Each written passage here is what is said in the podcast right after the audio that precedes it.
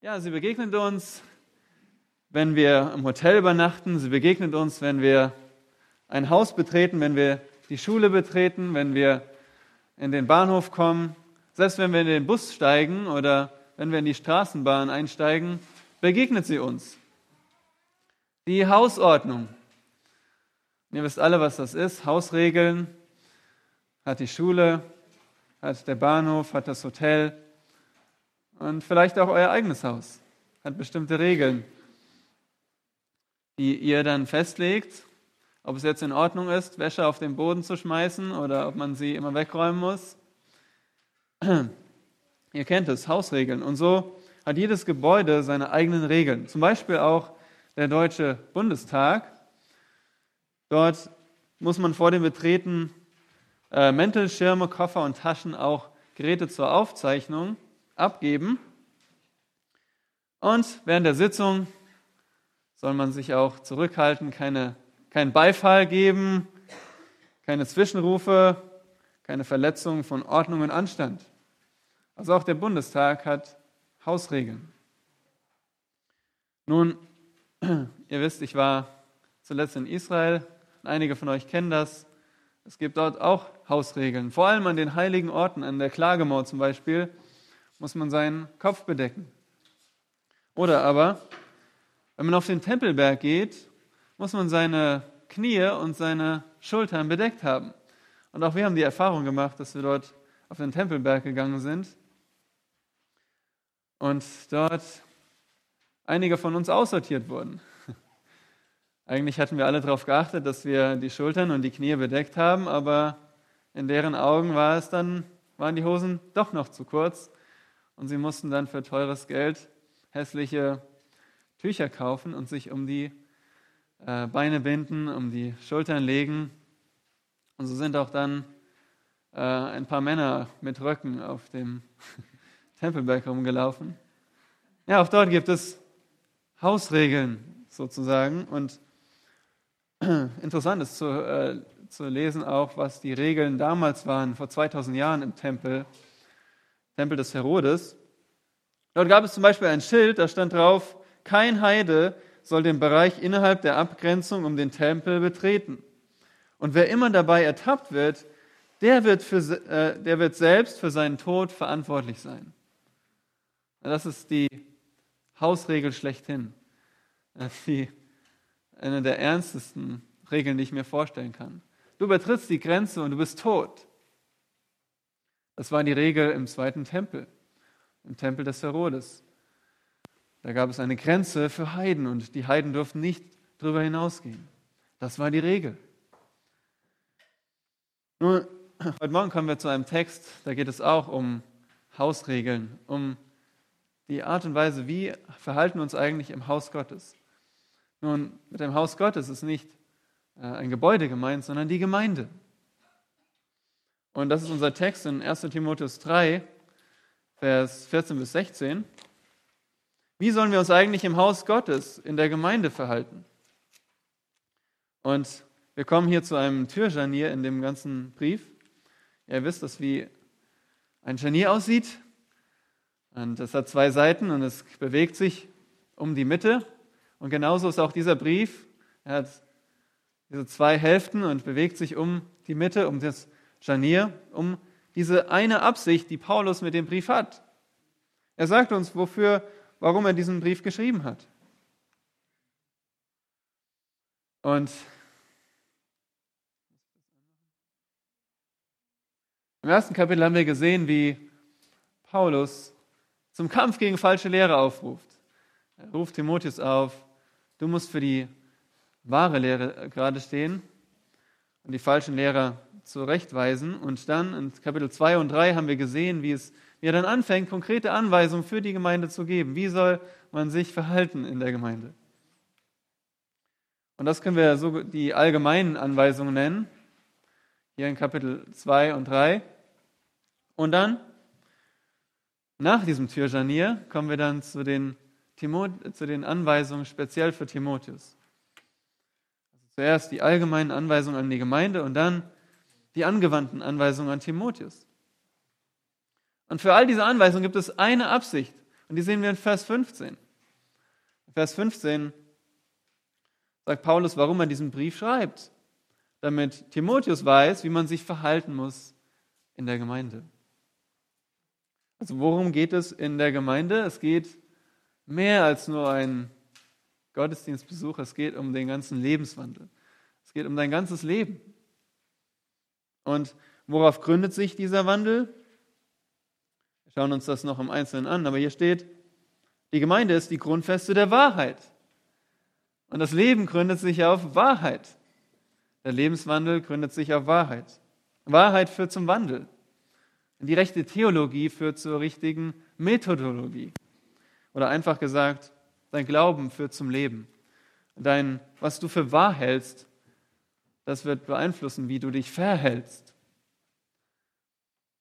Und ja, wie soll dieser Lebenswandel sein? Das sehen wir auch hier. Unser Leben soll Gottseligkeit, von Gottseligkeit äh, geprägt sein oder Gottesfurcht. Also das im Kern, darum geht es hier, um unseren Lebenswandel. Und da müssen wir hier einem ganz bestimmten Missverständnis vorbeugen. Hier heißt es, dass wir wissen müssen, wie man sich verhält im Haus Gottes, wie man sich in der Gemeinde verhält. Nun, woran denkt ihr dabei? Wie du dich in der Gemeinde verhältst. Man könnte meinen, äh, es geht darum, wie wir uns am Sonntagmorgen von 10.30 Uhr oder für euch von 9 Uhr, äh, von 9 Uhr bis 12.30 Uhr, wie man sich in dieser Zeit verhält, oder? Aber das ist nicht gemeint. Weil die Gemeinde ist kein Gebäude aus Stein, Beton und Rigips. Die Gemeinde ist nicht dieses Gebäude. Was ist die Gemeinde? Die Gemeinde ist, sind die Menschen. Und die Gemeinde ist die Gemeinschaft der Heiligen. Und darum ist unser Verhalten, beschreibt nicht nur unser Verhalten in einem bestimmten Gebäude. Also es geht nicht darum, was wir unter Verhalten in der Gemeinde verstehen, sondern was Paulus darunter versteht. Was versteht Paulus unter dem Verhalten in der Gemeinde? Ich gebe euch mal ein paar Beispiele aus 1 Timotheus. Verhalten in der Gemeinde ist ernstes Gebet für die Errettung aller Menschen, unser Betragen in der Gesellschaft, unser Ablegen von Zorn und Streit, die biblische Lehre durch Männer in der Gemeinde, die Selbstbeherrschung im Essen und Trinken, klares Denken, anständige Kleidung, starke Ehen und geordnete Familien, finanzielle Aufrichtigkeit, Verhalten von Alt und Jung. All das ist ähm, das Verhalten in der Gemeinde, Versorgung von Notleidenden, was du redest, wen du besuchst, äh, wie du arbeitest auf deiner Arbeit, für was du dich einsetzt, wofür du lebst. All das sind Anweisungen von Paulus in diesem Brief.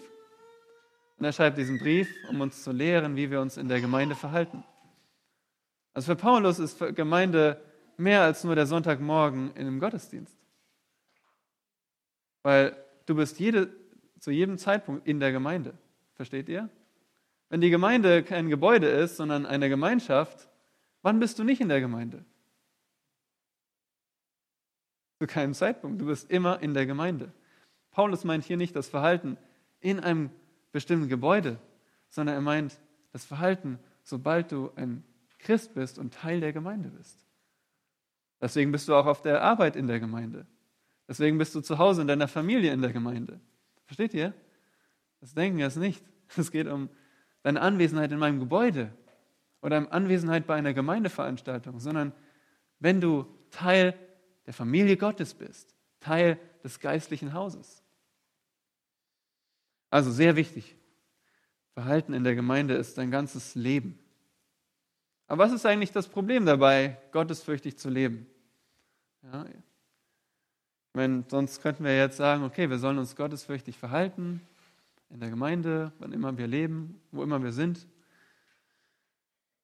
doch gar nicht so schwer, oder? Dann haben wir ja schon viel darüber gehört. Nur das Problem dabei ist, dass gottesfürchtiges Verhalten entgegen unserem Fleisch geht. Es ist hart, weil wir immer noch einen sündigen Leib haben, immer noch sündige Neigung haben. Unser gottesfürchtiges Verhalten ist entgegen unserem Fleisch. Es ist entgegen unserer Gesellschaft. Es ist entgegen der öffentlichen Meinung. Es bringt Konfrontation. Und früher oder später führt es auch zu Verfolgung und möglicherweise zu deinem Tod für Christus.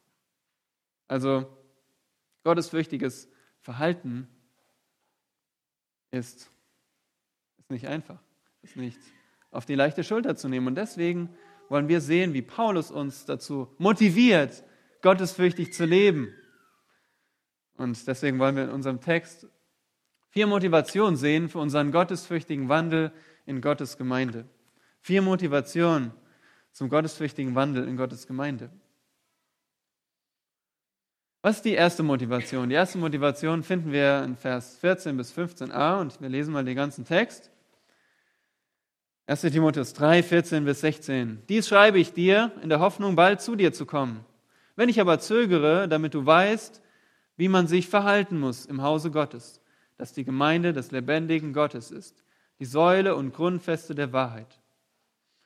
Und anerkannt groß ist das Geheimnis der Gottseligkeit, der geoffenbart worden ist im Fleisch, gerechtfertigt im Geist, gesehen von den Engeln, gepredigt unter den Nationen, geglaubt in der Welt, aufgenommen in Herrlichkeit.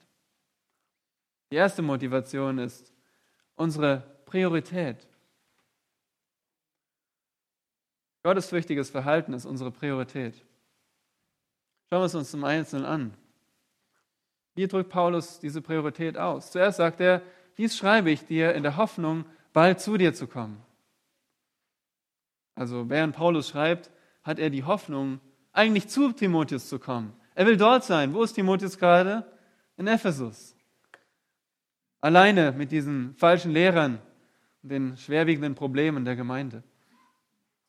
Paulus möchte, dass er weiß, dass die Gemeinde weiß, wie man sich verhalten muss immer in der Gemeinde. Und ihm ist es nicht genug, nur einen Brief zu schreiben. Und der Brief ersetzt nicht den persönlichen Besuch. Versteht ihr? Paulus will selbst dort sein. Warum? Weil diese Angelegenheit so schwerwiegend ist, so wichtig ist. Gottes wichtiges Verhalten ist nicht ein unwichtiges Thema. Ist nicht eine geringe Angelegenheit. Es ist so wichtig, so zentral, dass Paulus sagt, ich will Brief ist nicht genug. Ich will selbst da sein. Ich will zu dir kommen. Das Thema verdient die Anwesenheit von Paulus. Und dann sagt er, dies schreibe ich dir. Was meint er mit dies? Frage an euch. Was ist dies hier?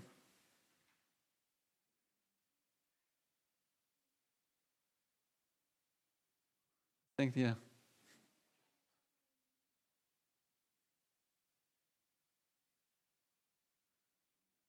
Ja, der ganze Brief. Das, was er vorher geschrieben hat, natürlich.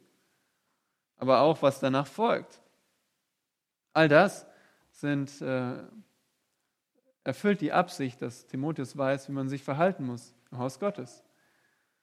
Und dann sagt er, dies schreibe ich dir. Natürlich ist ähm, dir, damit ist Timotheus gemeint, aber wir haben schon gesehen, der ganze Brief, der ist nicht nur an Timotheus, für Timotheus gedacht. Da stehen Dinge drin, die Timotheus schon weiß. Er weiß, wie ein Ältester qualifiziert sein soll. Er weiß, dass wir für Ungläubige beten sollen. Aber Paulus schreibt diesen Brief, damit er öffentlich gemacht wird in der Gemeinde. Und deswegen sagt er auch ganz am Ende, die Gnade sei mit euch, nicht mit dir, mit euch. Paulus hat die ganze Gemeinde im Sinn in Ephesus.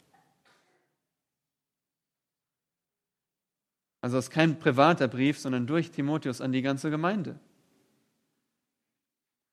Aber Paulus weiß, dass er eventuell nicht kommen kann. Er sagt, wenn ich aber zögere. Und das bezieht sich nicht auf die Umstände, dass er verhindert wird, sondern das bezieht sich darauf, dass Paulus gerade im Dienst steht und dass es ihm nicht so leicht fällt, jetzt einfach nach Ephesus zu kommen. Wenn er selbst zögert, wenn er selbst entscheiden muss, ich muss noch länger hier bleiben, wo ich bin. Deswegen schreibt er diesen Brief, weil die Angelegenheit nicht warten kann, bis er selbst persönlich vor Ort ist. Es muss jetzt geschrieben werden. Die Timotheus und die Gemeinde müssen jetzt wissen, was Gottes fürchtiges Verhalten ist und wie wichtig es ist. Also wo sehen wir die Priorität unseres Verhaltens, unseres gottesfürchtigen Verhaltens? Darin, dass Paulus selbst kommen will und darin, dass er diesen Brief schreibt, weil dieser Brief nicht warten kann, weil diese Angelegenheit nicht warten kann. Und er schreibt, damit du weißt, wie man sich verhalten muss im Haus Gottes. Und hier sehen wir zwei grundsätzliche Wahrheiten über das richtige Verhalten. Das erste ist, dass gottesfürchtiges Verhalten verlangt Wissen. Gottesfürchtiges Verhalten verlangt Wissen. Es ist nicht so, dass wir einfach das von Natur aus schon tun, oder?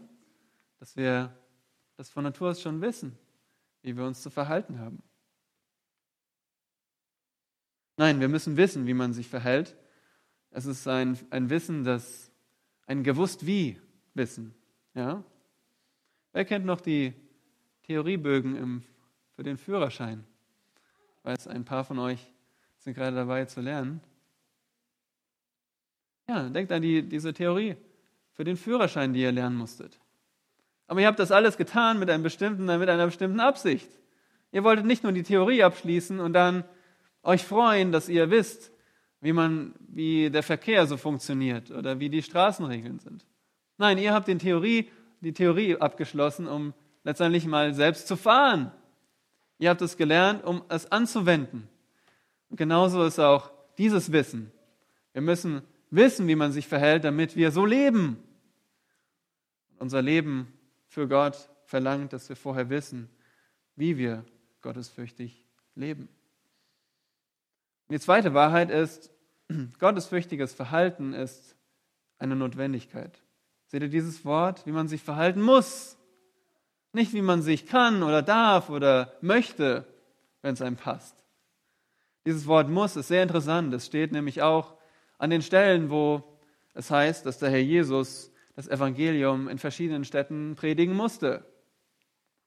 Die Jünger haben zu ihm gesagt, bleib doch noch hier an, dieser, an diesem Ort. So viele Menschen warten auf dich. Und er sagt, nein, ich muss das Evangelium in anderen Städten predigen. Und er hat gesagt, ich muss nach Jerusalem gehen und leiden. Er hat gesagt, ich muss gefangen genommen werden. Das war keine Option für Christus. Es war der einzige Weg, um uns zu erlösen. Genauso wie der Herr Jesus ans Kreuz gehen musste, genauso müssen wir uns gottesfürchtig verhalten in der Gemeinde. Also es ist keine, keine Möglichkeit, sondern ein Mandat. Und zwar für jeden Christen.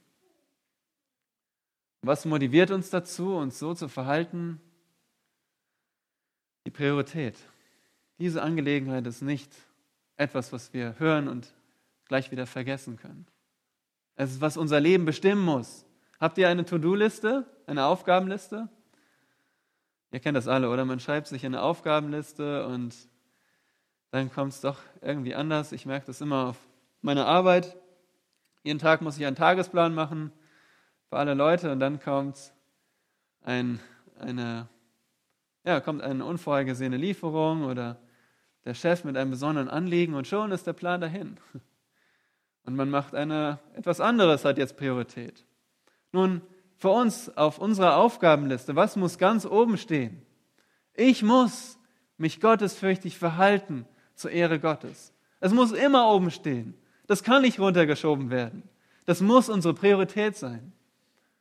Wir sehen es hier. Das ist die Priorität in Ephesus und es ist die Priorität für unsere Gemeinde. Und was ist die zweite Motivation für gottesfürchtiges Verhalten?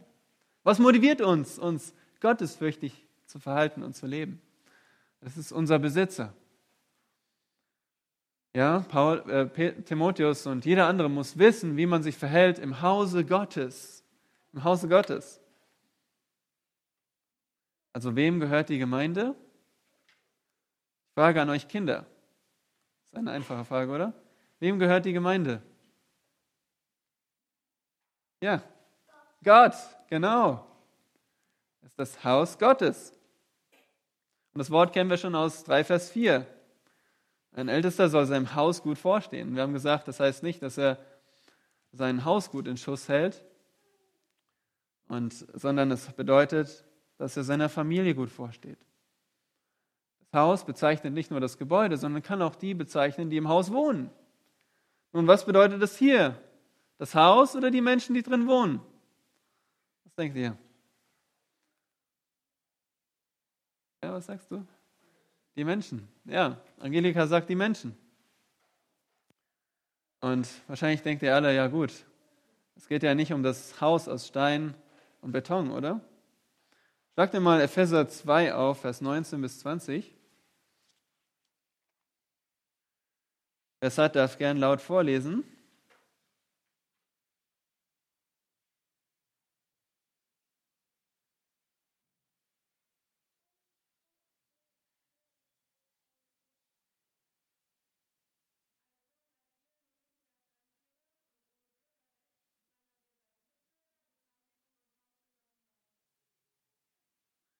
Vers 20.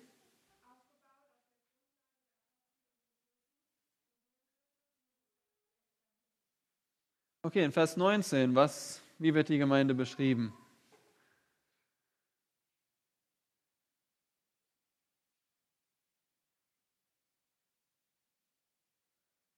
Schaut mal am Ende des Verses. Wie wird die Gemeinde beschrieben? Ja. Laut? Hausgenossen. Also anderes Wort. Familie. Die Gemeinde ist eine Familie, bestehend aus Hausgenossen. Was ist das Bild in Vers 20?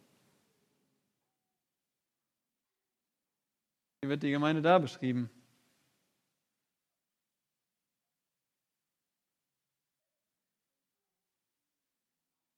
Ja, ein Bauwerk, ein Gebäude.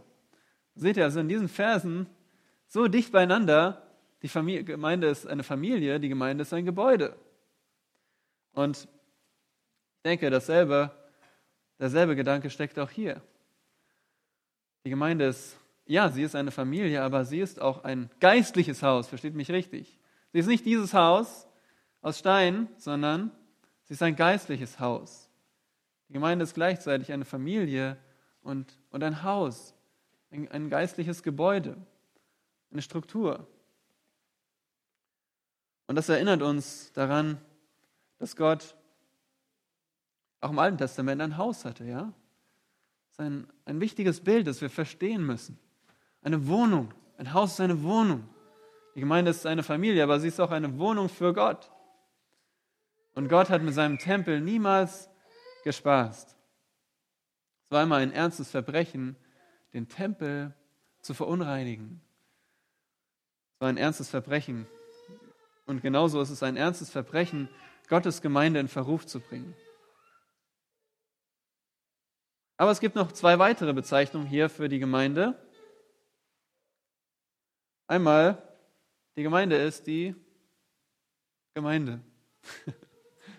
Die Gemeinde ist die Gemeinde. Aber was heißt eigentlich Gemeinde?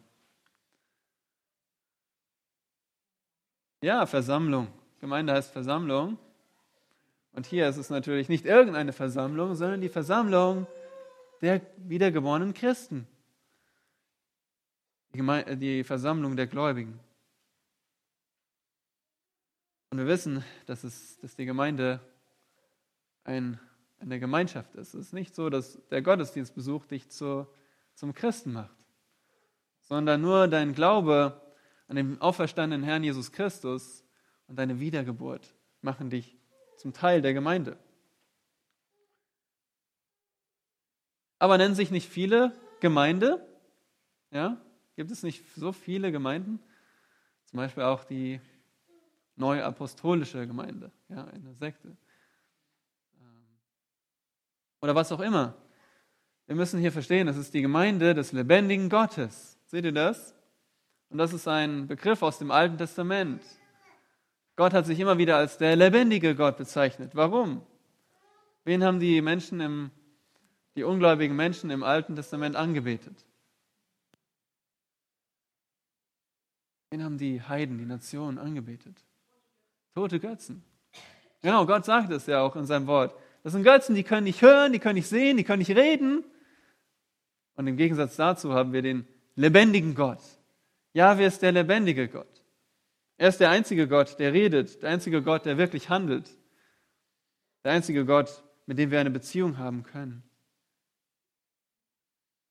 Er ist der lebendige Gott. Ja, denkt an euer eigenes Leben. Ihr atmet gerade. Ihr habt das Leben, das Gott euch gegeben hat.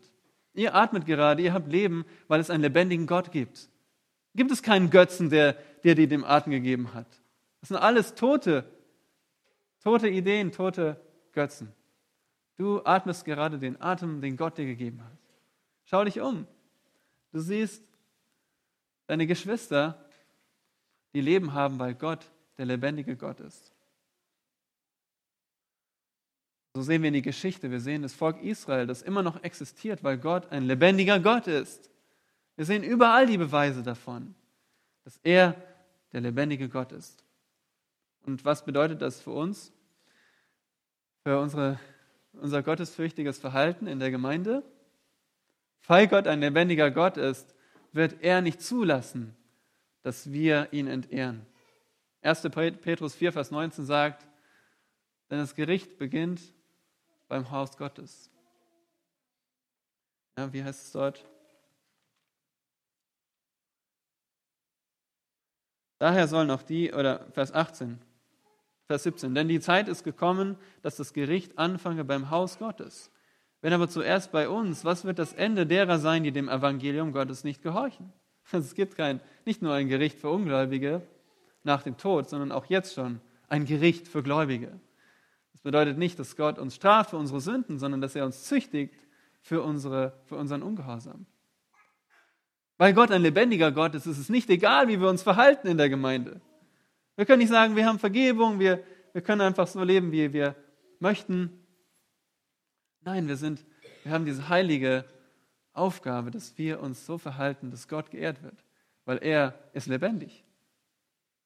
Die Menschen im Alten Testament gibt es einige Verse, wo sie spotten. Ha, wo ist Gott? Strafe mich doch. Er soll mich strafen. Sie haben nicht an Gott als den Lebendigen geglaubt, aber er ist lebendig und er wird nicht tatenlos zuschauen, wenn wir seine Gemeinde entehren durch unser Verhalten.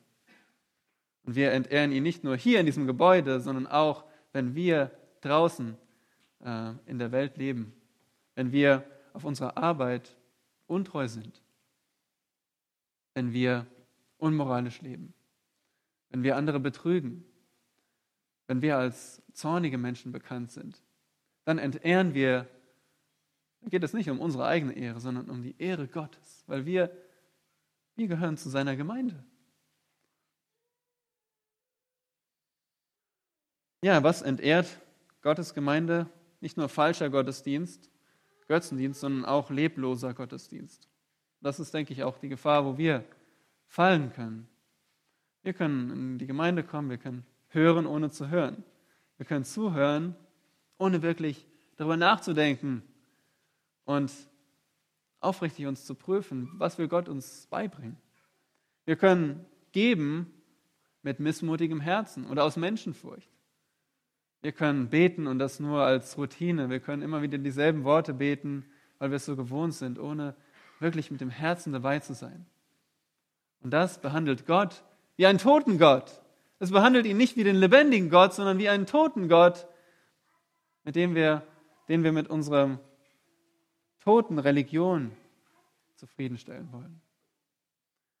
Lass uns nicht einen leblosen Gottesdienst darbringen, sondern von Herzen den lebendigen Gott anbeten. Mit unseren Worten und auch mit unserem Verhalten. Ja, die Gemeinde ist das Haus Gottes, die Gemeinde des lebendigen Gottes. Und es ist so wichtig, dass wir in der Gemeinde des lebendigen Gottes sind. Wie gesagt, heutzutage gibt es viele Gemeinden. Woran erkenne ich eigentlich eine biblische Gemeinde? Was würdet ihr sagen? Was gehört unbedingt dazu? Dass es die Gemeinde des lebendigen Gottes ist. Okay, sein Wort. Ja. Was ist sein Wort? Ja, was müssen wir über sein Wort glauben? Ja, Klaus? Ja, wir müssen glauben, was dort drin steht. Aber wie viel davon müssen wir glauben? Ja, wir müssen glauben, dass es irrtumslos inspiriert ist, dass sie die Bibel, dass die Bibel autoritativ ist, dass die Bibel allgenügsam ist, dass wir nicht noch andere Informationen brauchen, dass die Bibel nicht ergänzt werden muss durch Philosophien, Psychologien und all die anderen Lehren. Sie ist allumfassend und genügsam für unser Leben als Christ. Ja, was noch? Was gehört noch zur Gemeinde des lebendigen Gottes? Das Geist, ja, genau. Meinst du damit? Also, wie äußert sich das?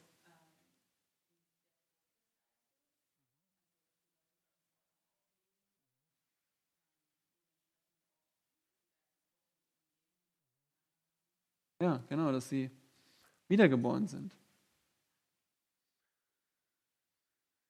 Ich habe es mal so zusammengefasst. Ähm, ich habe es jetzt gar nicht hier auf der Folie, aber ich habe es auf eurem Zettel, richtig?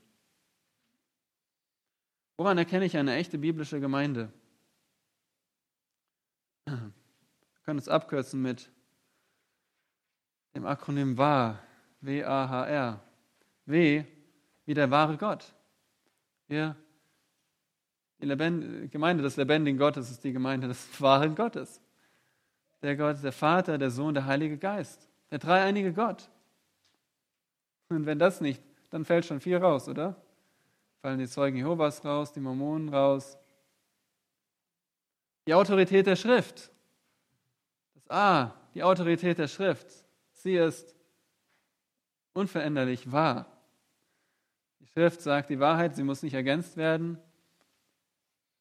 Was fällt daraus? Fällt zum Beispiel die katholische Kirche raus, die neben der Schrift noch die Tradition hat und andere Autoritäten. Die Gemeinde ist auch, ähm, ja, die echte biblische Gemeinde. Erkennen wir daran, dass der Herr Jesus Christus angebetet wird. Der Herr Jesus Christus, von dem wir gleich noch hören. Und dass die Rettung durch den Glauben geschieht. Die Rettung durch den Glauben. Der wahre Gott, die Autorität der Schrift der Herr Jesus, die Rettung durch den Glauben. Und werdet ihr einwenden, aber gibt es nicht noch mehr Dinge? Na klar, und das fällt alles unter die Autorität der Schrift. Wenn wir der Schrift folgen, werden wir auch die äh, Dinge befolgen, die, die, Gemeinde uns, äh, die für die Gemeinde wichtig sind. Zum Beispiel Gemeindemitgliedschaft, Gemeindezucht oder Evangelisation. Wir werden diese Dinge befolgen, wenn wir die Autorität der Schrift glauben. Also was motiviert uns, gottesfürchtig zu äh, uns zu verhalten, ist unser Besitzer. Wir sind nicht unser eigener Herr. Gott ist unser Besitzer. Gott ist der Besitzer dieser Gemeinde. Wie wir uns hier verhalten, wie wir uns als Gemeinde verhalten, das hängt nicht von unserem eigenen Vorlieben ab, sondern von, von Gott, unserem Besitzer. Der, die nächste Motivation ist unser Auftrag. Die Gemeinde ist die Gemeinde des lebendigen Gottes und hier sind noch weitere Bezeichnungen die Säule und Grundfeste der Wahrheit. Die Gemeinde ist Säule und Grundfeste der Wahrheit. Ja, und die Säule greift wieder das Bild des Hauses auf. Woran denkt ihr, wenn ihr, eine, wenn ihr an eine Säule denkt? Was für Eigenschaften hat eine Säule?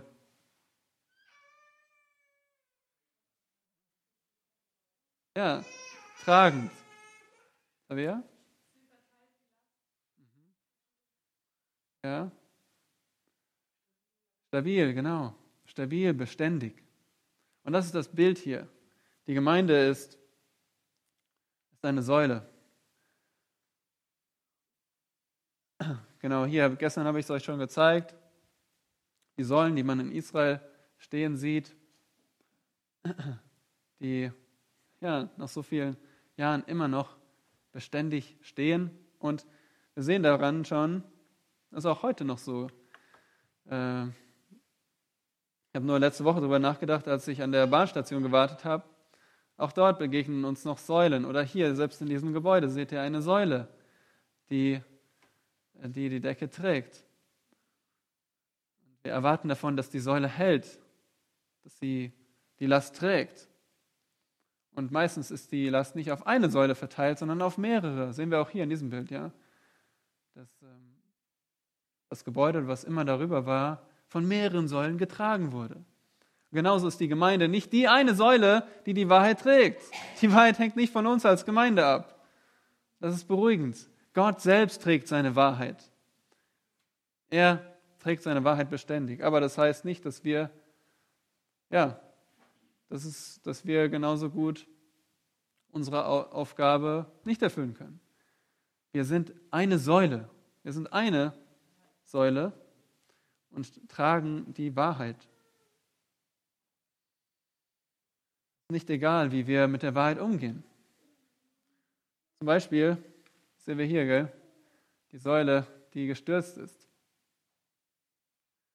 Säule, die nicht mehr ihre Funktion erfüllt. Oder wir können uns eine Säule aus Schaumstoff vorstellen. Ich denke, das wäre für viele Menschen in dieser Welt viel angenehmer. Ja? Eine, eine Säule aus Schaumstoff. Warum sind wir keine Säule aus Schaumstoff? Eine Säule aus Schaumstoff ist nicht so hart. Ja? Wenn ihr da an diesen Stein denkt, das ist ziemlich ungemütlich. Eine Säule aus Schaumstoff wäre wär nicht so hart, nicht so ungemütlich. Eine Säule aus Schaumstoff wäre schön flexibel. Und vor allem ist sie kein Anstoß. Wenn man dagegen läuft, dann stößt man sich nicht. Es ist weich. Sie passt sich an, wenn man sich dagegen lehnt. Ja, man kann sich so dagegen lehnen und man taucht ein in den Schaumstoff. Ergonomisch. Nun, kein vernünftiger Architekt würde eine, eine Säule aus Schaumstoff bauen. Warum nicht? Sie erfüllt nicht ihre Funktion, sie trägt nichts. Sie sagt einfach ein. Genauso wünschen sich vielleicht viele Menschen dieser Welt eine Gemeinde aus Schaumstoff. Eine Gemeinde, die sich anpasst, die sich den Gegebenheiten anpasst, die keinen Anstoß bringt, wenn man Moralvorstellungen verändert. Oder wenn man, ja, wenn es viele verschiedene Überzeugungen, und Götter und Glauben gibt. Warum sind wir nicht eine Gemeinde aus Schaumstoff, die, die, die jedem seine Meinung lässt und jedem seinen Glauben lässt? Das kann alles wahr sein, oder? Und eben nicht, weil es eine Wahrheit gibt, weil es nur die eine Wahrheit gibt und wir verstehen das alles. Es gibt richtig und falsch.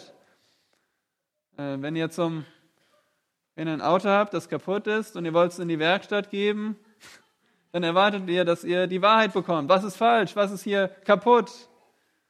Dann wollt ihr keine Säule aus Schaumstoff. Dann wollt ihr keinen, keinen Verkäufer, der sagt, nun ja, es ist das, aber es könnte auch das sein und naja, es gibt nicht so die eine Wahrheit hier.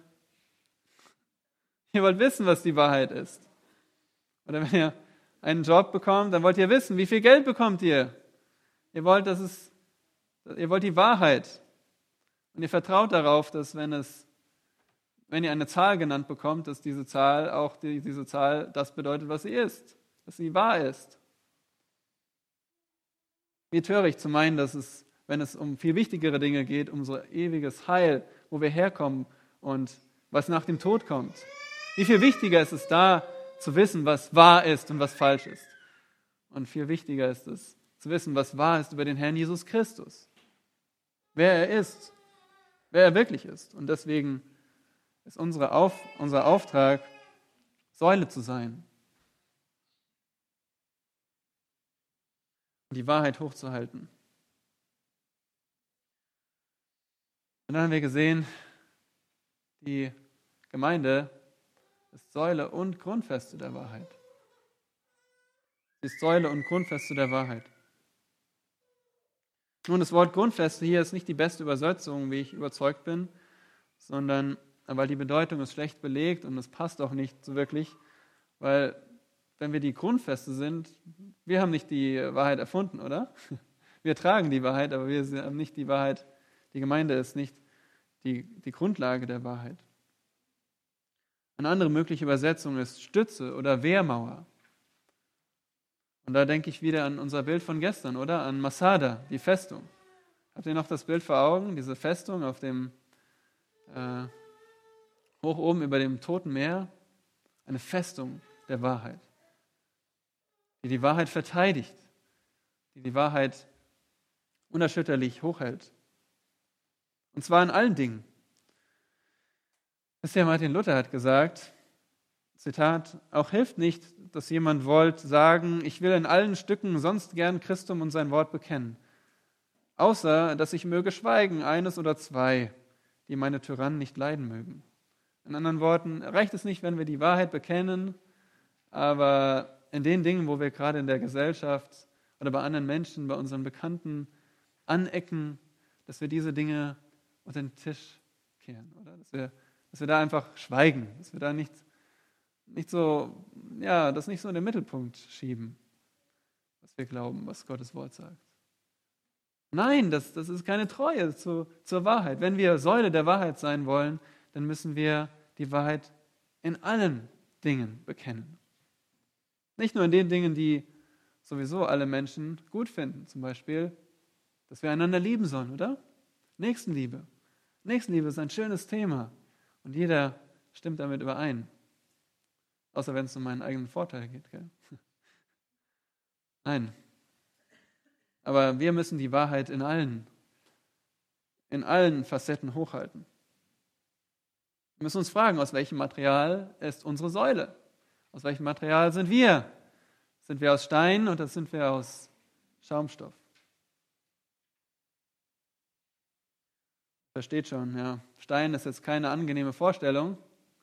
Wir wollen ja nicht verletzen. Aber es geht nicht darum, dass wir, dass wir hochmütig meinen, wir haben die Wahrheit selbst erfunden. Nein, wir haben die Wahrheit übergeben bekommen und sie verändert sich nicht. Das Einzige, was wir tun können damit, ist, dass wir sie so weitergeben und hochhalten, wie sie unveränderlich ist, wie eine Säule aus Stein. Ja, was ist die vierte Motivation? Unsere Botschaft. Und hier kommt Paulus jetzt zu der Frage, was ist eigentlich die Wahrheit? Er hat gesagt, die Gemeinde ist die Gemeinde des lebendigen Gottes, die Grundfeste, Säule und Grundfeste der Wahrheit oder Wehrmauer der Wahrheit. Aber was ist eigentlich diese Wahrheit? Und jetzt kommen wir in Vers 16 dazu. Was ist die Wahrheit? Diese Wahrheit ist eine zuvor verhüllte Botschaft, ein Geheimnis. Geheimnis der Gottseligkeit. Diese Wahrheit ist eine alles überragende Botschaft. Er sagt, es ist anerkannt groß. Und damals in Ephesus hatten sie einen Schlachtruf. Groß ist die Artemis der Epheser. Und genauso sagt Paulus, wir haben einen noch viel größeren Schlachtruf. Groß ist das Geheimnis der Gottseligkeit. Und es ist eine unleugbare Botschaft. Jeder muss es bekennen. Diese Dinge, die wir jetzt lesen, die kann keiner leugnen.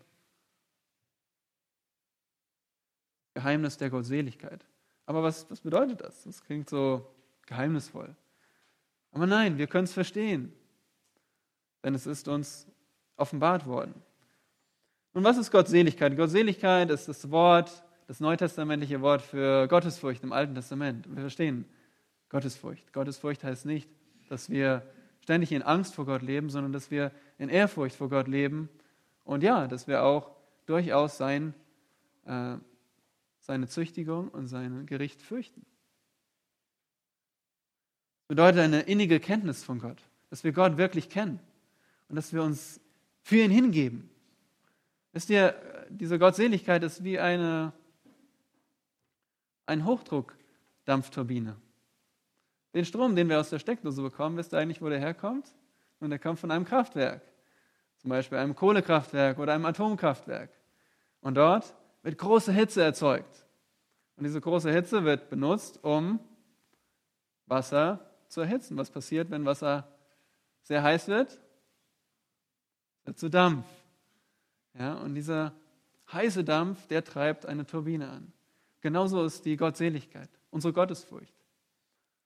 Es ist ähm, unsere Furcht und unsere Kenntnis von Gott, die aber zur Bewegung führt. Diese dieser heiße Dampf der Anbetung Gottes, das in unserem Herzen wohnt.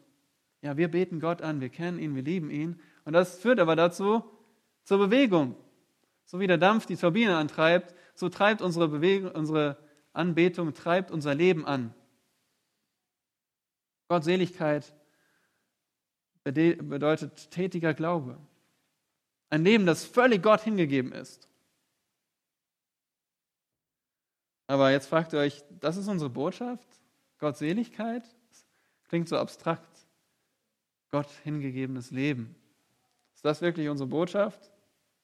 Nun, lest mal weiter. Hier steht, das Geheimnis der Gottseligkeit, und dann beginnt es, der offenbart worden ist.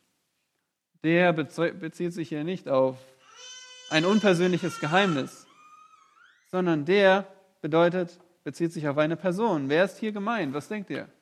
Wer oder was ist mit der gemeint? Ja, laut. Jesus, Jesus Christus. Der Herr Jesus ist hier gemeint. Der ist männlich, beschreibt hier die Person Jesu Christi. Jetzt verstehen wir das auch, oder? Weil wir alle, wir ermangeln der echten Gottseligkeit. Und Gott hat uns seinen Sohn gegeben und geoffenbart. Und er war der perfekte Mensch, der perfekte Gottmensch. Er hat völlig Gott hingegeben gelebt, oder? Er war die Gottseligkeit in Person. Und durch die Gottseligkeit in Person, durch Jesus Christus, können auch wir gottselig werden und leben. Versteht ihr, wie das Geheimnis der Gottseligkeit funktioniert? Es ist nicht ein, ein Trick, den wir anwenden, sondern es ist eine Person, die uns verändert. Hier sehen wir die Botschaft in Form einer Hymne, eines Liedes. Und jedes Lied, das wisst ihr, hat eine Struktur, hat Strophen. Und so gibt es manche, die sagen, okay, es gibt zwei Strophen oder drei Strophen. Und es gibt äh, Argumente dafür und dagegen. Und lass uns das äh, heute Morgen einfach als ein Lied mit drei Strophen anschauen. Jeweils zwei Verse, die zusammengehören. Und das, die erste Strophe ist das Werk Jesu vollendet. Das Werk Jesu vollendet. Hier sehen wir das Werk Jesu.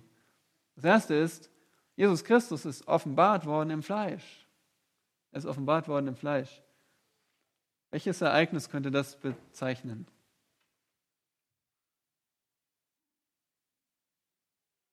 Bitte? Die Geburt, ja. Die Menschwerdung Jesu. Der Jesus ist Mensch geworden. Er ist als Baby geboren worden. Gott ist wirklich Mensch geworden. Das war notwendig, weil nur als Mensch konnte er uns Menschen von den Sünden erlösen. Wort wurde Fleisch. Er ist Mensch geworden. Er wurde als Mensch geoffenbart, sichtbar gemacht. Und das zweite ist gerechtfertigt im Geist. Und äh, nun, was bedeutet gerechtfertigen? Ihr erinnert euch an das Reformationsseminar. Rechtfertigen bedeutet gerecht sprechen, für gerecht erklären. Und wer wird gerecht erklärt? Sünder. Das heißt, war Jesus ein Sünder?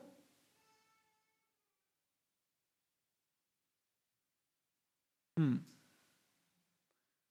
Ihr seid noch nicht ganz wach, oder? Nein, das kann es nicht bedeuten. Rechtfertigen kann auch bedeuten, gerecht erweisen. Gerecht als gerecht beweisen. Wann wurde der Herr Jesus als gerecht bewiesen? Dass er kein gewöhnlicher Sünder war. Dass er kein Mensch, wie du ich war, der gesündigt hat, der für seine Sünde stirbt. Durch seine Auferstehung. Ja, da hat Gott ihn als gerecht erwiesen, dass er nicht für seine eigenen Sünden, sondern für die Sünden der Welt gestorben ist. In der Auferstehung wurde er gerechtfertigt, im Geist. Und das kann, kann man übersetzen durch den Geist, durch den Geist Gottes wäre eine Möglichkeit. Oder es kann einfach sein Auferstehungsleben bezeichnen. Im Geist. Er hat jetzt einen neuen Leib, einen unvergänglichen Leib.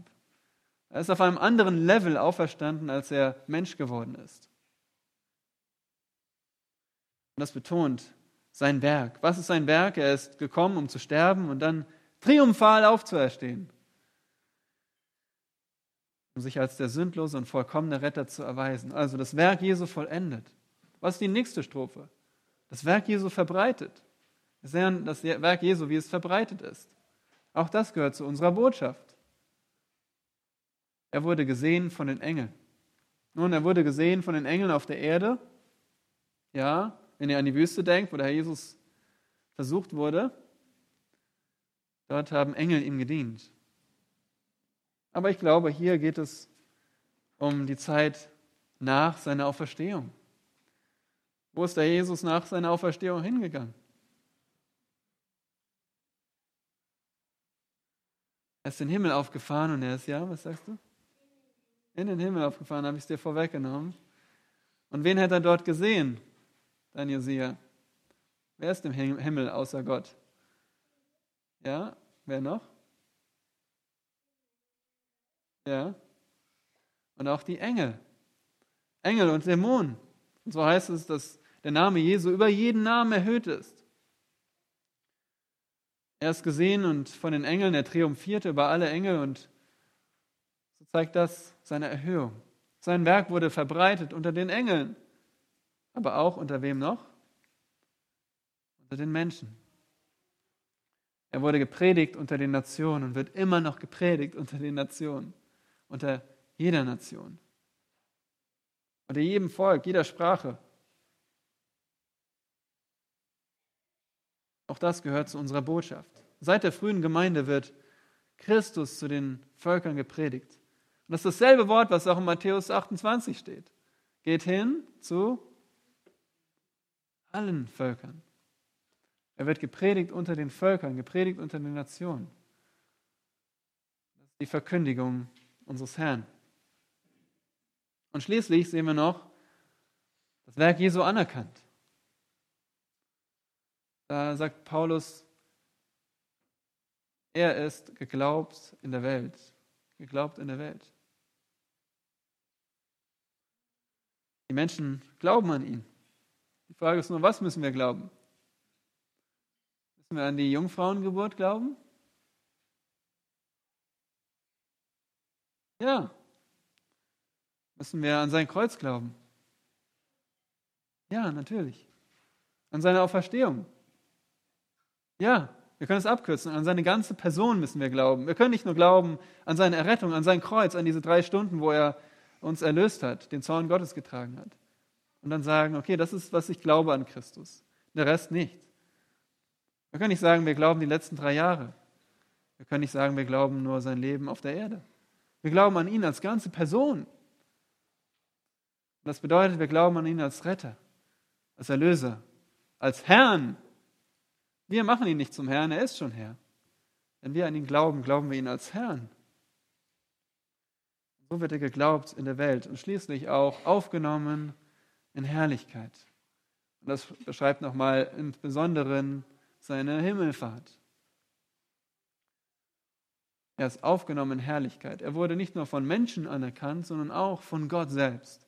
Gott hat ihn aufgenommen. Er hat sein Werk vollendet. Er ist in den Himmel aufgefahren und ist jetzt dort als erhabener König. Ihr Lieben, das ist unsere Botschaft. Und wenn uns diese Botschaft nicht motiviert, gottesfürchtig zu leben, dann ist was falsch bei uns. Dann ist irgendwas verkehrt. Wisst ihr, das ist der Unterschied zwischen Religionen und christlichem Glauben. Es gibt eigentlich nur zwei Religionen. Das erste ist die menschliche Anstrengung. Das findet ihr in allen, allen, allen verschiedenen Religionen. Der Mensch will aufsteigen, der Mensch will zu Gott. Der Mensch will Vorgaben halten.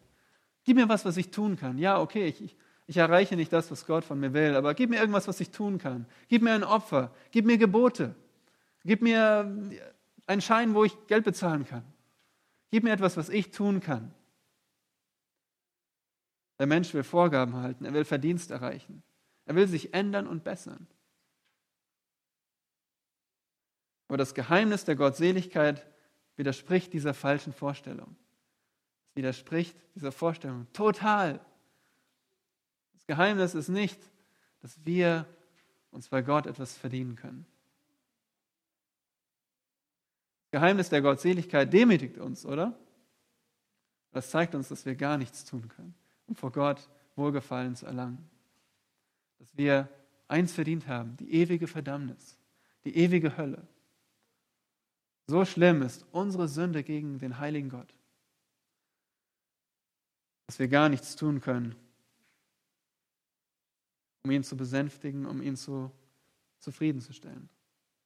Denn die Wahrheit ist ganz anders. Wir erreichen aus eigener Kraft niemals Gottes Vollkommenheit. Und die Botschaft ist das Evangelium.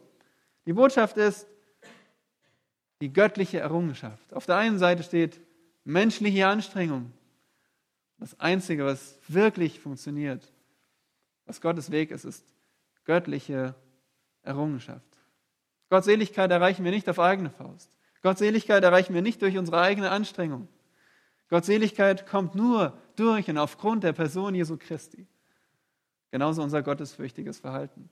Wir gehen jetzt nicht nach Hause und strengen uns an aus eigener Kraft, sondern zuerst verinnerlichen wir neu das Evangelium, unsere Botschaft.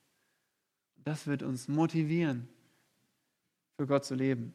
Nicht nur hier am Sonntagmorgen, sondern zu jeder Zeit in unserem Leben, unserer, in unserer Woche.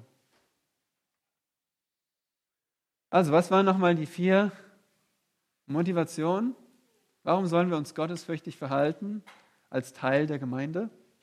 Nicht nur in einem bestimmten Gebäude, sondern als Christen, die zur Gemeinde gehören? Unsere Priorität.